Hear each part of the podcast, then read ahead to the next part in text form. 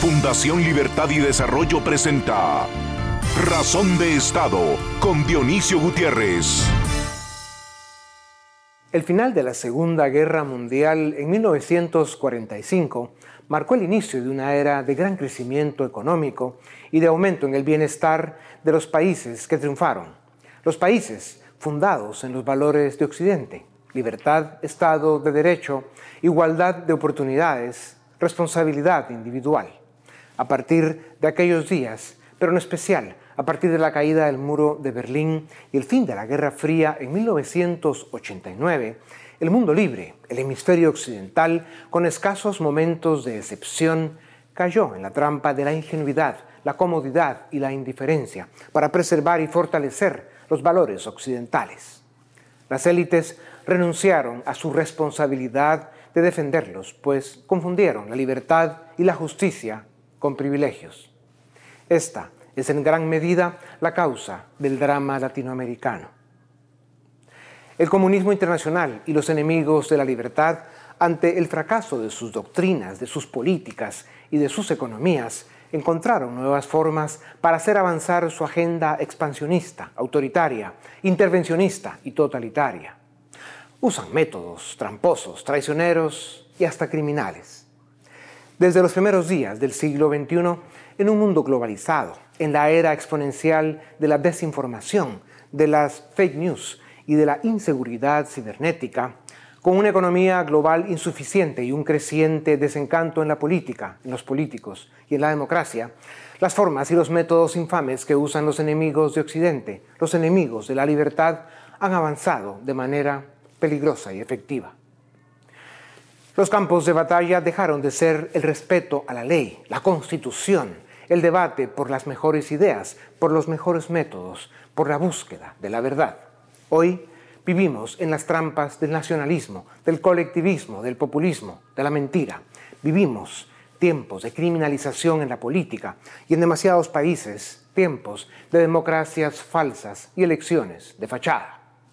Por eso nuestra libertad está amenazada. Los campos de batalla en los que se promueven el conflicto, la separación y la imposibilidad de alcanzar acuerdos son hoy los que provocan las emociones y los prejuicios sobre la identidad de género, de raza, el sexo, el cambio climático, la religión, la ideología. Estos son los nuevos sujetos revolucionarios en lugar del clásico discurso de la explotación capitalista contra la clase trabajadora y su caballo de Troya es la desigualdad social como instrumento político de la lucha de clases para culpar a la riqueza por la pobreza, cuando el problema es que la escalera social está paralizada y solo volverá a funcionar cuando tengamos más libertad, más certeza jurídica y economías activas y robustas. Hemos permitido que los valores de Occidente pierdan brillo pero también es cierto que eso que llaman el Club de Sao Paulo o el Grupo de Puebla, desde donde conspiran los populistas de la extrema izquierda latinoamericana, son aliados e instrumentos de China, Rusia y sus satélites en su misión por asfixiar las democracias y las libertades en América Latina y tomar control de sus economías, de sus recursos. La Guerra Fría del siglo XXI es entre Estados Unidos y China, y América Latina está en llamas y bajo ataque porque es su campo de batalla principal. Para enfrentar el peligroso momento que vive el hemisferio occidental, solo hay que hacer valer su mayor conquista moral, el ciudadano libre y presente, porque lo único que importa a la condición humana es su deseo de libertad. A continuación, una entrevista exclusiva en Razón de Estado.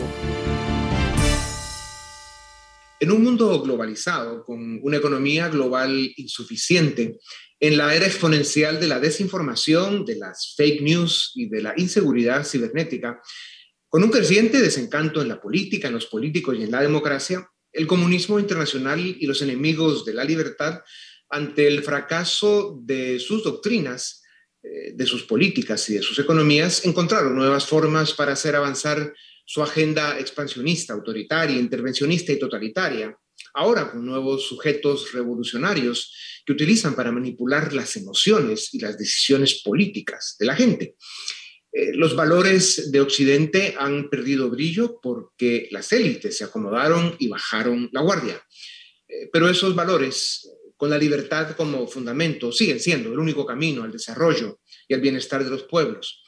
En las horas de sueño de las élites apareció eso que llaman el Club de Sao Paulo o el Grupo de Puebla, desde donde conspiran los populistas de la extrema izquierda latinoamericana, apoyados por China y Rusia para asfixiar las democracias y las libertades en América Latina y tomar control de economías y recursos.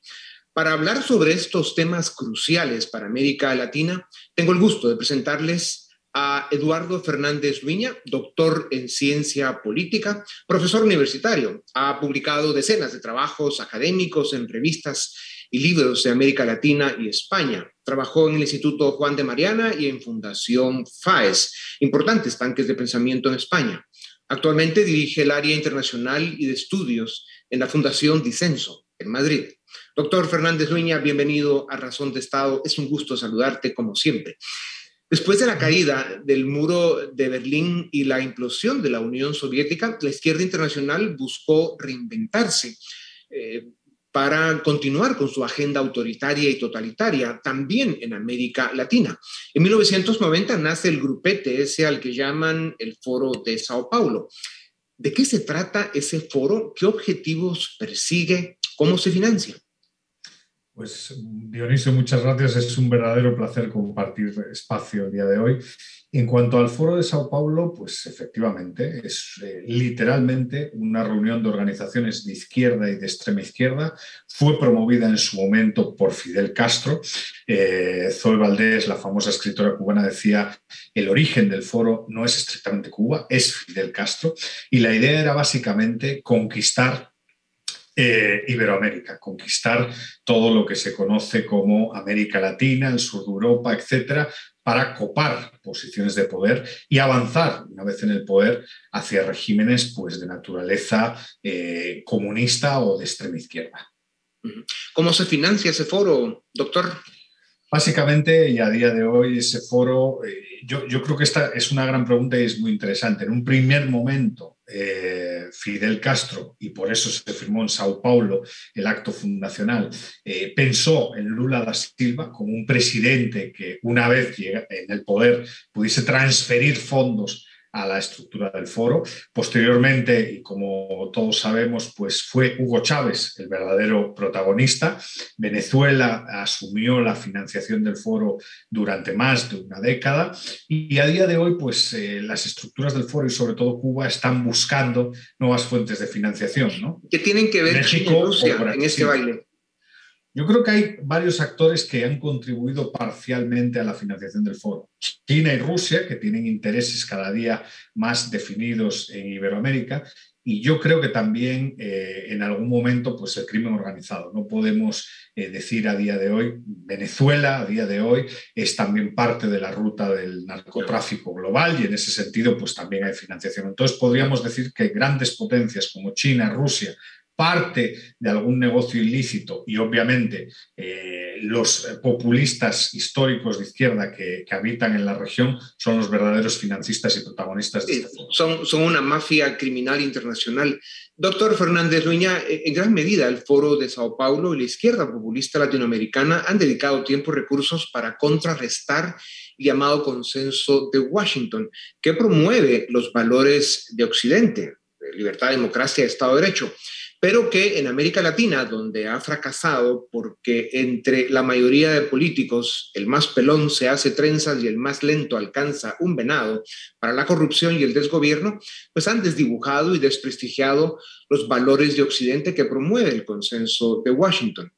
¿Es esto lo que prende fuego a la narrativa del foro de Sao Paulo contra el supuesto neoliberalismo? ¿Cuál es la diferencia entre neoliberalismo y la agenda que promueve el consenso de Washington? Sí, eh, eh, otra pregunta muy interesante. Yo creo que el consenso de Washington, que sobre el papel y como bien ha señalado, es un documento de gran interés que recomienda la protección de la libertad, la protección del Estado de Derecho, la protección de la democracia, pues en el fondo las élites en los países iberoamericanos no mostraron el, suficiente compromiso con su protección. Y eso al final sirvió de ventana de oportunidad para que el foro de Sao Paulo mm, echase, digamos, leña al fuego y atacase duramente al consenso y a todas las ideas que eh, pues de una u otra forma se asocian con el liberalismo.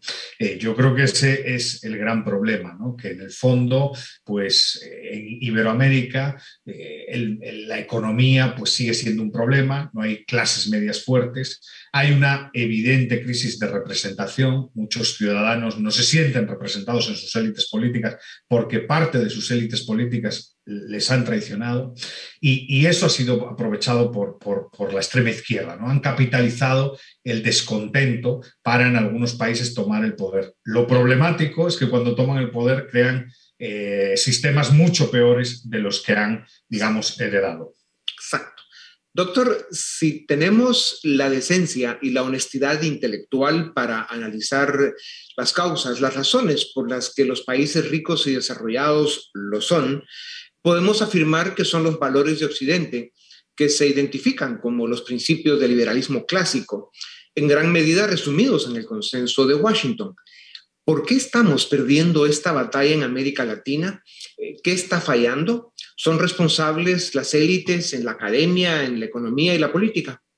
Sí, yo creería que en parte sí, ¿no? Eso, eso es eh, esa idea de que la extrema izquierda capitaliza descontento, claro, tiene que ser también leída como cierta autocrítica, ¿no? Para los que defendemos la libertad, la democracia y el Estado de Derecho, ¿no? Creo que no hemos sido lo suficientemente, no hemos sido contundentes a la hora de defender la democracia, el Estado de Derecho y las libertades, ¿no? Y eso ha hecho, pues, que, que no hayamos conseguido los niveles de desarrollo que pues debiésemos haber conseguido. Esa es la conclusión. ¿no? Eh, si uno ve el mapa de Iberoamérica, lo que observa es que no somos un continente, por ejemplo, con libertad económica, no somos un continente comprometido con la protección de la propiedad privada, no somos un continente comprometido con las libertades individuales, con la transparencia. Entonces eso sirve de ventana de oportunidad para que los liberticidas y los comunistas aprovechando ese descontento y esa frustración de gran parte de la población, tomen el poder. Claro, eso sirve. Eso sirve de puerta de entrada para todas estas mafias políticas del populismo de izquierda radical. Doctor Fernández Luña, cuando vemos el saldo del populismo de izquierda que promueve el Foro de Sao Paulo, que ganó elecciones en los últimos 20 años en Venezuela, Bolivia, Ecuador, Nicaragua, eh, y el saldo es catastrófico, ¿Cómo es posible que tras la destrucción institucional, económica y social que han dejado en estos casos, estén ganando elecciones en México, Perú, Honduras, Chile y posiblemente en Colombia el año entrante? ¿Cómo y por qué lo consiguen? Sí, creo que, creo que ahí hay otro tema clave, ¿no? Y es que las estructuras del foro se han dedicado a permear progresiva y lentamente la sociedad. En ese sentido, por ejemplo, gran parte de la educación que existe en Iberoamérica a día de hoy está sesgada hacia posiciones de izquierda. Eh, han logrado desplazar, digamos, el centro político a la izquierda. Y eso es un reto que, tenemos frente a nosotros los que defendemos la libertad, el Estado de Derecho y la democracia. A día de hoy eh, tenemos que cambiar un poco la narrativa sobre la cual está construida nuestra identidad iberoamericana. Eh, es curioso que donde gobiernan, eh, que además son países en una situación económica muy mala, recordemos cómo está Venezuela, con más de un 80% de su población en pobreza extrema, no ya en pobreza, en pobreza extrema, recordemos cómo está Nicaragua, pero es curioso que donde gobiernan hay estabilidad. Y sin embargo, donde gobierna la alternativa, Chile, Perú, en su momento Ecuador, se jugó a desestabilizar. Entonces yo creo que tienen varias estrategias. Tienen una estrategia narrativa, tienen una estrategia fuerte mediática y en redes sociales. Y luego, cuando la oposición gobierna, juegan a la desestabilización.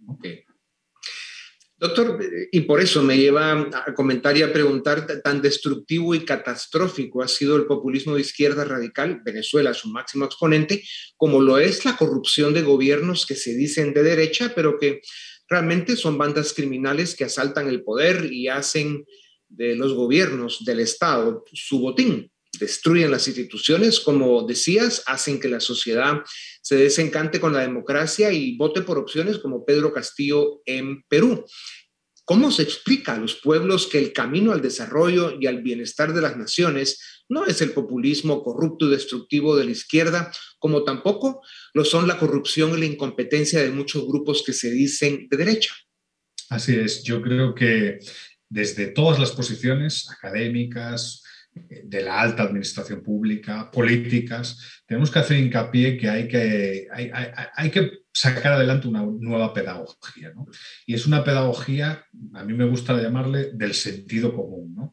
Eh, los países que disfrutan de división de poderes y de calidad institucional son mejores países. Los países que tienen transparencia son mejores países. Los países en los cuales representantes y representados están conectados, es decir, donde los representados conocen a sus representantes, son mejores países.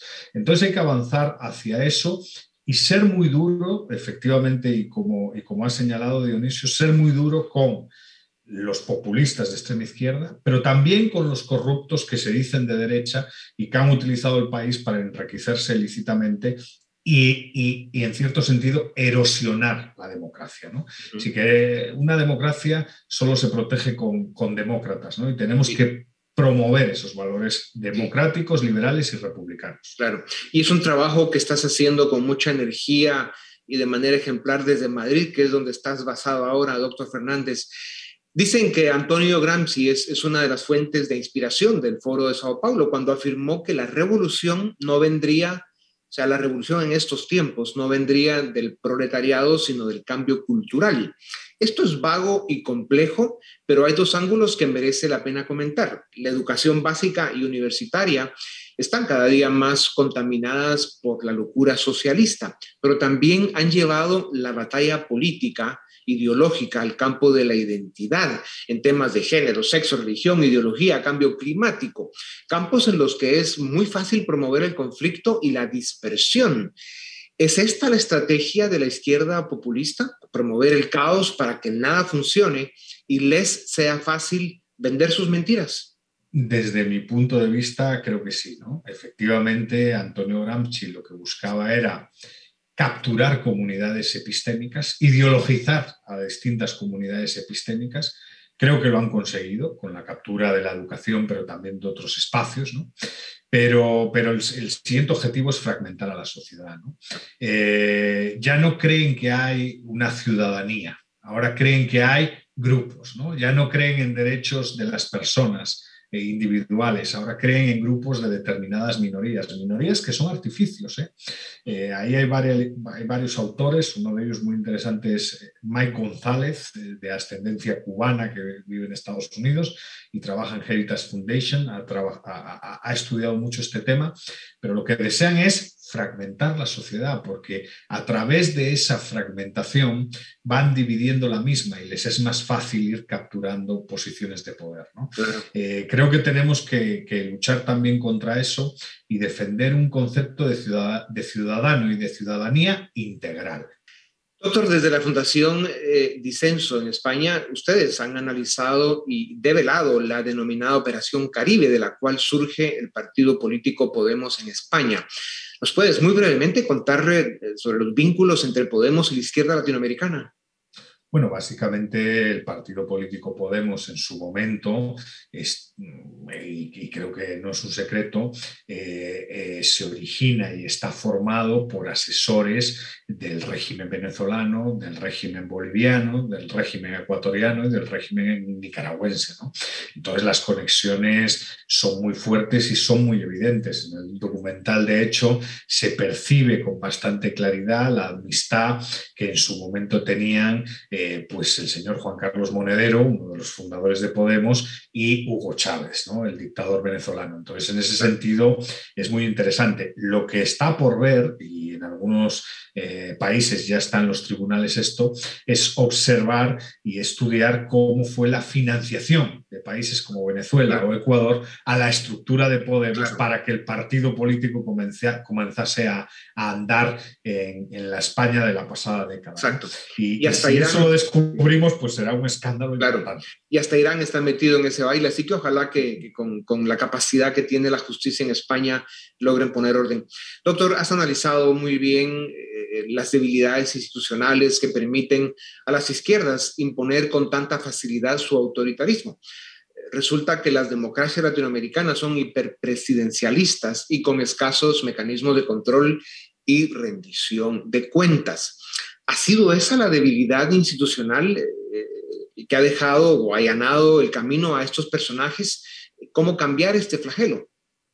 Sí, creo que, creo que efectivamente la debilidad institucional eh, ha sido un motivo mm, que ha sido una razón que ha facilitado el acceso al poder y la concentración de poder. ¿Cómo evitar este flagelo? Creo que, mm, y bueno, Dionisio, ahí sí que mm, mis respetos, porque llevo una vida luchando por eso, creo que lo que necesitamos es fortalecer la sociedad civil. Al final, la sociedad civil y las instituciones intermedias son elementos centrales eh, y que contribuyen a la división de poderes. Son instrumentos de denuncia, son instrumentos de crítica, son instrumentos de participación que luego permean las instituciones del Estado. Pero nuestros países no solo tienen instituciones débiles, tienen sociedad civil débil. Entonces creo que tenemos que trabajar muy fuerte en eso, porque no habrá una división de poderes aceptable si no tenemos una sociedad fuerte y comprometida con su defensa. No se puede decir mejor. Doctor, Perú, Honduras y Chile se sumaron a la izquierda populista de América Latina, que ya tiene más o menos siete países. Posiblemente y lamentablemente Colombia podría caer en unos meses. Eh, esto es una tragedia para América Latina. ¿Qué panorama visualizas para la década que terminaría en 2030 para Iberoamérica si esto sigue como va? Y nos falta un tema más, así que te agradezco brevedad. Pues yo creo que eh, en cuanto al Foro de Sao Paulo son olas, ¿no? Eh, a, finales de 2017 pues gobernaban casi eh, la mitad de Iberoamérica, luego perdieron y ahora están recuperándose otra vez. Eh, vienen años difíciles, vienen cuatro o cinco años complicados. Y ahí todos los demócratas tenemos que hacer un examen y un autoexamen de por qué ha sido así, porque evidentemente mm, muchas opciones no han sido capaces de satisfacer las preferencias de la ciudadanía. Sí. Doctor Fernández Dueña, ante la amenaza que ya hemos comentado, uno se pregunta qué acciones deben tomarse para hacerle frente. Ha surgido el foro de Madrid como una respuesta al foro de Sao Paulo y el avance de la izquierda en la iberósfera, como le llaman. ¿En qué consiste este esfuerzo? ¿Qué es esto del foro de Madrid?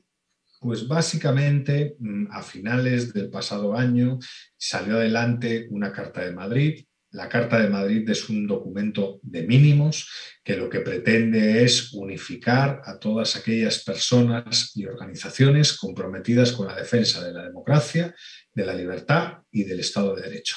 Evidentemente, la Carta fue promovida desde la Fundación Disenso, pero no pretende ser patrimonializada por la Fundación Disenso. La idea es que grupos que no tienen por qué compartir ni las ideas ni la ideología de la Fundación Disenso se adhieran para construir un bloque, un espacio de cooperación y, ser capaces de idear instrumentos para frenar el avance de esta izquierda radical y de este populismo eh, comunista que, pretende eh, pues ir minando nuestra estructura de derechos y libertades. Doctor, qué bueno que Iberoamérica te tiene a ti, especialmente ahora en Madrid, desde esa fundación que tiene mucha fuerza y que ofrece mucha claridad, y más ahora con los fríos de Madrid y esa barba frondosa que se ve muy bien. Eh, te deseamos desde ya una feliz Navidad y que nos quede como comentario final que para enfrentar el peligroso momento que vive el hemisferio occidental, eh, hay que hacer valer su mayor conquista moral, el ciudadano libre y presente, que esa es precisamente, porque lo único que importa a la condición humana al final del día es su deseo de libertad. La batalla debe continuar. Doctor, muchas gracias a ustedes también, gracias. Muchas gracias, Benicio. Gracias, Eduardo, un abrazo grande. Esto es Razón de Estado. A continuación, el documental En Razón de Estado. Razón de Estado presenta a continuación el documental Desenmascarando al Foro de Sao Paulo, elaborado por la Fundación Disenso en Madrid, España. Cuba no es el origen del Foro de Sao Paulo, es Fidel Castro. Hay que empezar a hacer una diferencia entre Cuba y Fidel Castro.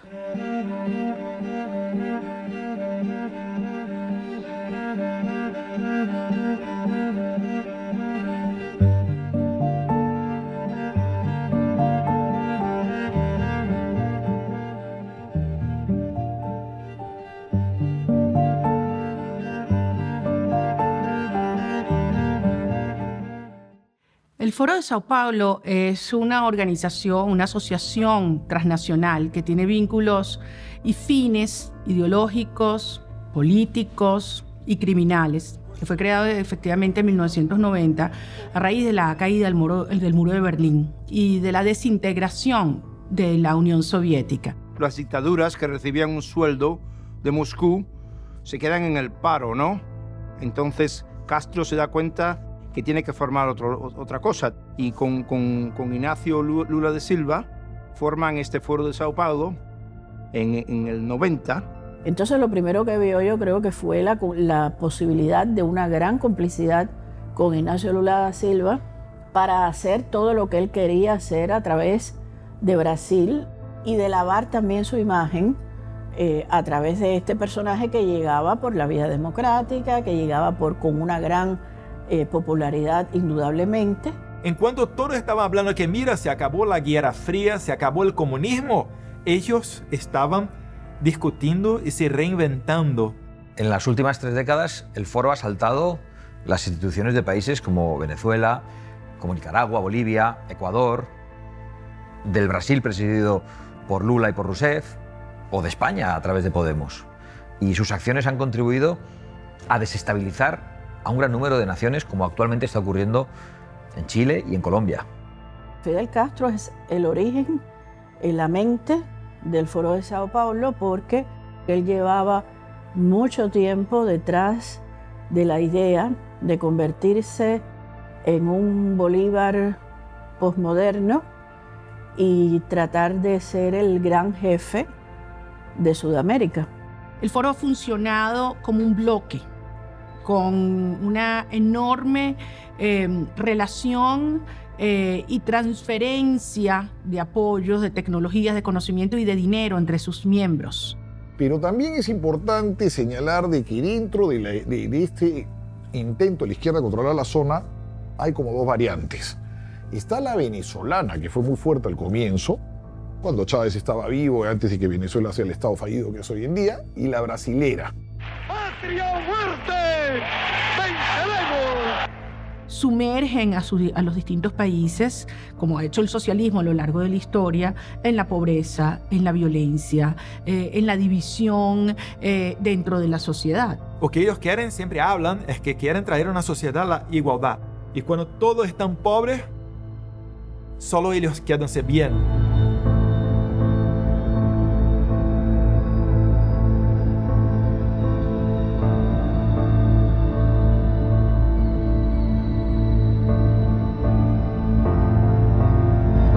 Es que el gran experimento del comunismo eh, con la clase media se hizo en Cuba, eh, desde el punto de vista económico y, sobre todo eh, desde el punto de vista de las ideas, porque en, economía lo principal son las ideas, la creatividad de esas ideas es lo principal que ellos quieren destruir. Lo primero que te quita el comunismo, lo primero que te agarra el comunismo así, con una garra tremenda, es el alma el espíritu. Hay un nivel de rapidez en vaciarte que es eh, lo que más aterra. Lo que más aterra. Y lo hacen primero con los niños. Si necesitamos 300.000 jóvenes dispuestos a cumplir una misión de cualquier tipo, nosotros los tenemos.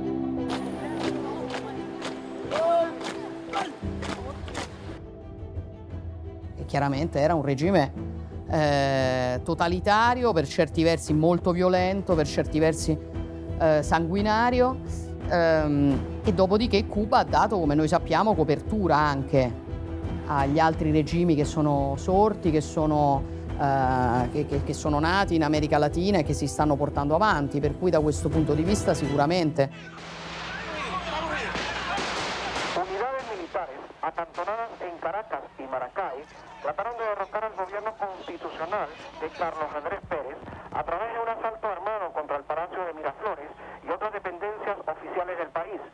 El este de Caracas se vio sacudido a la medianoche por intensos combates entre las fuerzas leales al gobierno y las tropas insurgentes que coparon la casona, el Palacio de Miraflores y cuarteles de la Guardia Nacional y la DICIP. Hugo Chávez conoció a Fidel Castro en el 94, supuestamente, parece que él había estado antes, pero cuando lo conoce de verdad en el 94, el hechizo es mutuo. Incluso creo que hay una frase de Chávez, le acaricié la barba y ahí quedé... Es una cosa muy, además, muy extraña, ¿no? Pero, eh, ¿qué le pone a Nicolás Maduro a Hugo Chávez? Es Fidel Castro. ¿Por qué? Porque Nicolás Maduro había estudiado desde el año 86 en la Escuela de Cuadros del Partido Comunista de Cuba, en Cuba. Nicolás Maduro, incluso cuando ya la posibilidad de Chávez ya estaba esquilmada y terminada, no solo por la enfermedad, sino porque ya lo habían chupado la mitad del país, pues queda Nicolás Maduro, que es la pieza formada, entrenada por el castrismo, que le, ha puesto, le han puesto los Castro a Hugo Chávez en el camino.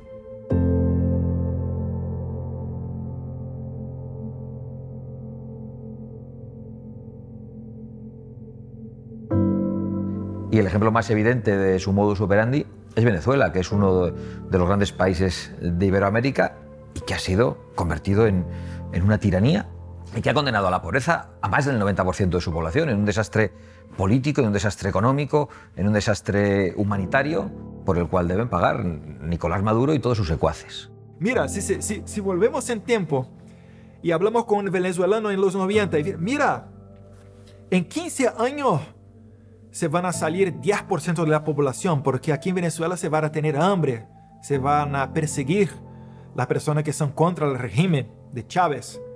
Las personas se, se irían a reír de su cara. No, mira, no, está loco. ¿Cómo? Venezuela. Venezuela no, Venezuela está muy bien. Venezuela estamos que muchos empleos, turística, mira, país guapísimo, potenciales increíbles. Pero se pasó en menos de 15 años. Más de 4 millones de personas ya salieron de Venezuela. Es la mejor crisis migratoria que tenemos en la historia de Latinoamérica. ¿Quién se va a querer ir, ir ir- ir de su tierra, donde, donde- donde nació, donde jugó? Pero si aquí no se puede, hay que buscar un nuevo horizonte. Toda mi vida la llevo en dos maletas y lo hago por mis hijos, porque mis hijos no tienen futuro en Venezuela. Eh, io credo che il nemico più aggressivo, il nemico principale rimanga oggi Maduro, rimanga il regime venezuelano. Eh, è la ragione per la quale noi continuiamo eh, e continueremo fino a quando Maduro continuerà a usurpare il potere in Venezuela. De hecho, eh, el Foro de Sao Paulo eh, se propuso controlar América Latina y, y socavar sus democracias liberales para desde aquí, como en efecto está haciendo, expandirse a otras regiones del mundo.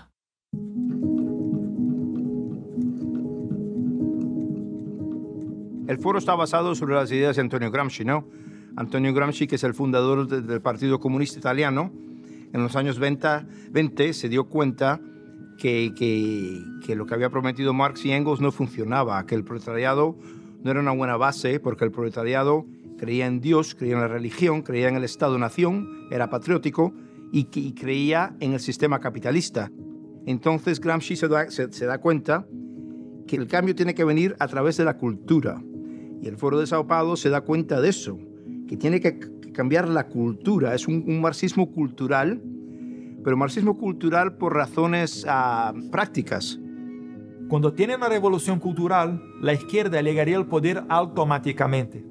Y las personas poco a poco estarían viviendo en un sistema comunista o socialista, como quiera, sin se dar cuenta de esto. Entonces, ¿qué empezaron a ser estos seguidores de Gramsci, a poner en las universidades, principalmente, profesores que estaban ahí enseñando el marxismo, comunismo de manera suave, para que ahí saliesen jueces, políticos, sindicalistas, a todo punto donde saliera un profesional para trabajar, Gramsci decía que ahí estaría un agente transformador de la sociedad. Por encima de todos, de todo, somos marxistas leninistas. Sí, de hecho hay varias evidencias para demostrar los vínculos con organizaciones criminales por parte del Foro de Sao Paulo. Una de ellas es la sola participación que tiene la narcoguerrilla colombiana en su seno, como es la guerrilla del ELN y la FARC, eh, y el cartel de los, de los soles de, de Venezuela. Por otra parte, eh, varios de sus miembros han sido enjuiciados eh, por corrupción, como es el caso del expresidente brasilero Lula da Silva. Las constructoras brasileras hacen una alianza con Lula, con el Partido de los Trabajadores, y de la mano llevan a estas constructoras que repartían coimas, se llama en Sudamérica, sobornos por doquier. Está Andrade Gutiérrez, está UAS, está Camargo Correa, y la más importante fue Odebrecht. Lula se convirtió en lo que en lo que ya sabemos hoy en día que es, o sea, un corrupto, un ser de un gran extremismo eh, hacia el comunismo y no un mediador socialista o de centro socialismo o cosas así, ¿no?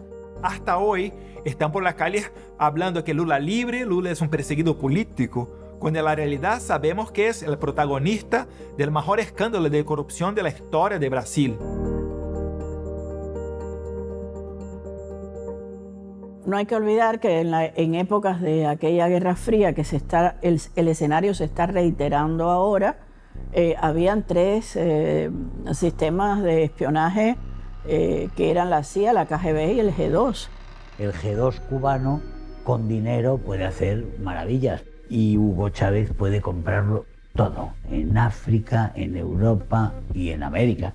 Y es el narcotráfico y las sinergias del lavado y del narcotráfico los que mantienen el, Foro de Sao Paulo y que hacen que ahora se pueda permitir esta expansión. Trabajan absolutamente unidos, unos y otros, para producir la droga y luego sacarla por tierra y por ríos hacia el oriente colombiano, hacia las fronteras con Venezuela y Brasil, y luego finalmente con destino a Europa. Y luego recuerda también que el narcotráfico tiene una fuerza muy relacionada con el islamo socialismo, son dos pilares importantes, uno económico y otro eh, ideológico del sistema del Foro de Sao Paulo, pero que lo quieren imponer y lo están imponiendo en el mundo.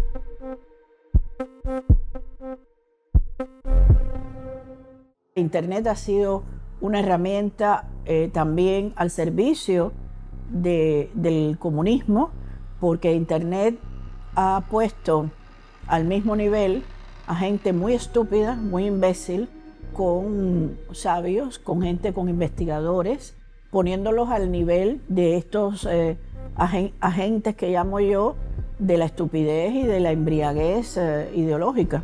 ¿Sabes quién tiene en cuenta en Instagram, en Facebook? Maduro. ¿Sabes quién habló que Israel debería ser varida, eh, deberían como que sacar Israel del mapa? Ahmadinejad. Y las redes sociales hablan que esto es libertad de expresión. Pero cuando nosotros hablamos algo contra los socialistas, ahí no, ahí es discurso de odio. Es verdad que hay un impacto muy fuerte del Internet. Entonces eso hace que las algaradas sean más espontáneas, más caóticas, pero más espontáneas. Había un tráfico muy fuerte cuando hubo los disturbios en Chile. Y había un tráfico muy fuerte cuando había estos disturbios en Perú. La gran pregunta es, ¿hay o no una mano funesta, una mano torva detrás de estos disturbios que se están dando en varios países latinoamericanos? ¿Hay un titiriteo? Cuba también es el origen de mucho del marxismo que estamos viviendo aquí en Estados Unidos. Por ejemplo, el, grupo The Weathermen, The Weather Underground, ah, que es un grupo que, que, fue denominado por el FBI como un grupo terrorista doméstico aquí en Estados Unidos, miraban a Cuba como, una, como un modelo. ¿Y por qué? Porque veían en Castro y Che Guevara dos profesionales universitarios blancos que habían llevado una revolución con, con, con, con personas de color. Las organizaciones, uh, denominadas Black Lives Matter, se esconden bajo, eh, bajo un slogan al que no, con el que no se puede pelear, que, que, que, que las, las, vidas de nuestros compatriotas negros tienen valor, es un concepto que todos aceptamos, que, con el cual nadie puede pelear. Pero detrás de eso son marxistas y, se, y, se, y no lo esconden tampoco. Estamos cumpliendo el plan, Foro de Sao Paulo. El plan va como lo hicimos. Va perfecto el plan. Ustedes me entienden. Foro de Sao Paulo, el plan va en pleno desarrollo. Victorioso. Todas las metas que nos hemos propuesto en el Foro de Sao Paulo las estamos cumpliendo una por una. El foro ha funcionado como un bloque, con una enorme eh, relación eh, y transferencia de apoyos, de tecnologías, de conocimiento y de dinero entre sus miembros. Eh, efectivamente, hay, que reconocer que, ha tenido éxito cuando uno piensa que en el año 2009 llegaron a tener eh, solo en, esta región, en nuestra región, 14 jefes de gobierno y jefes de Estado pero sin embargo, del 2009 al 2019, este número de, de presidentes en el poder se redujo a, a, solo cuatro, lo que demuestra que son muy malos gobernando.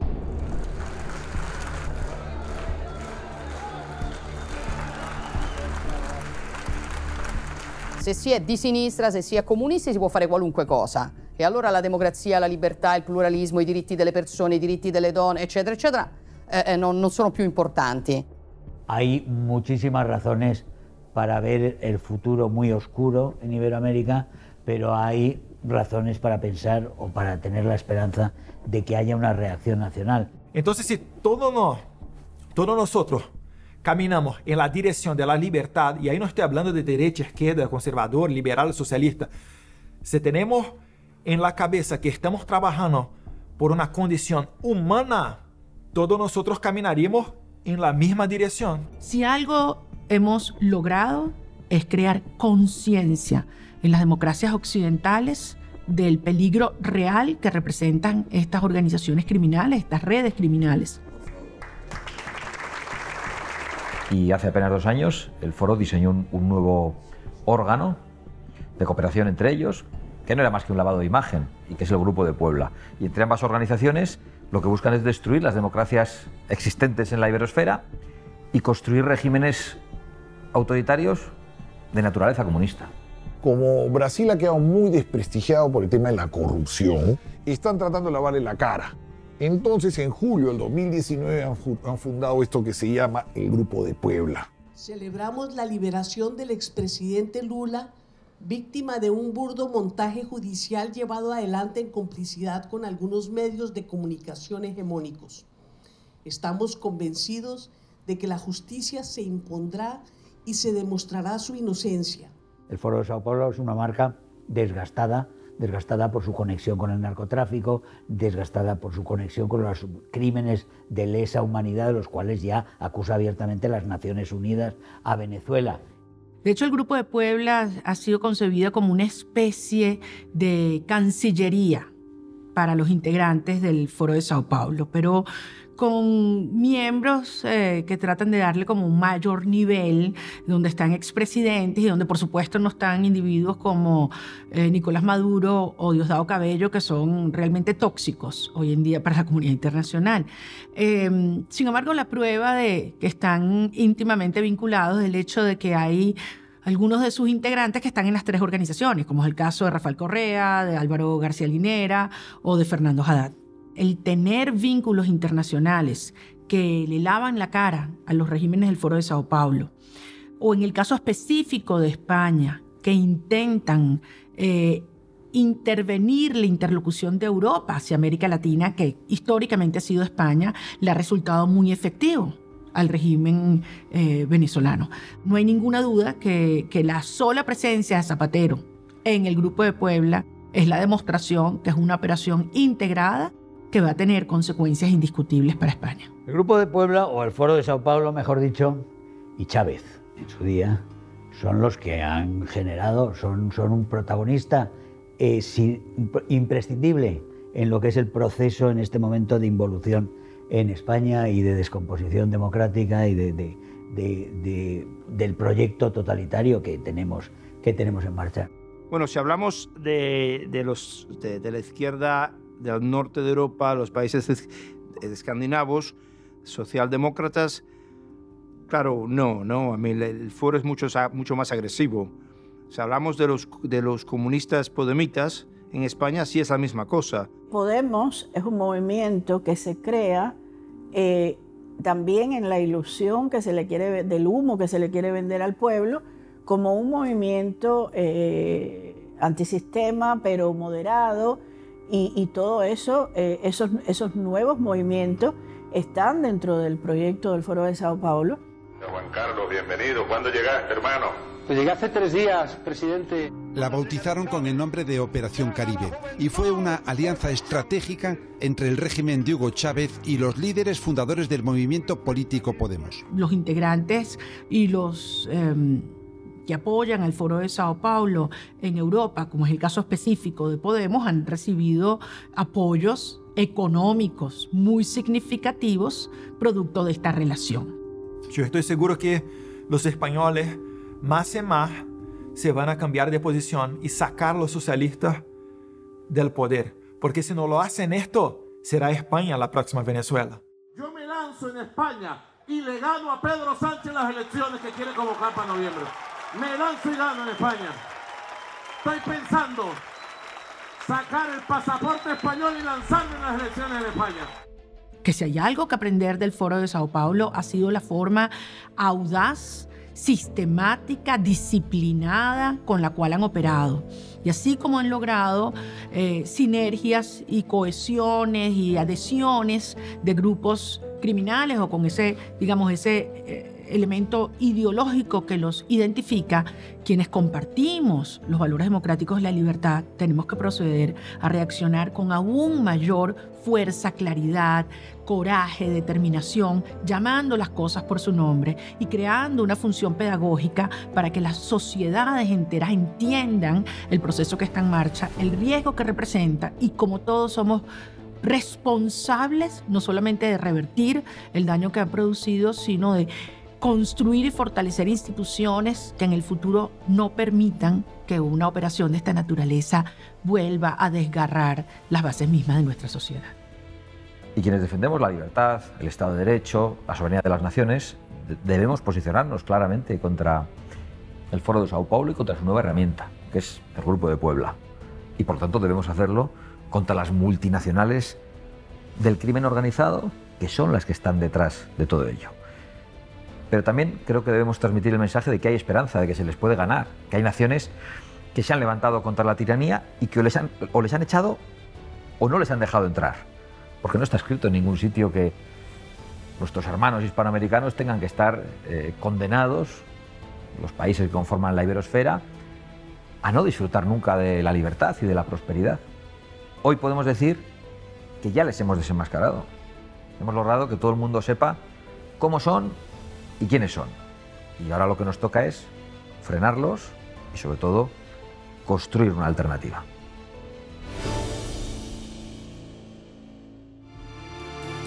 Razón de Estado con Dionisio Gutiérrez es una producción de Fundación Libertad y Desarrollo.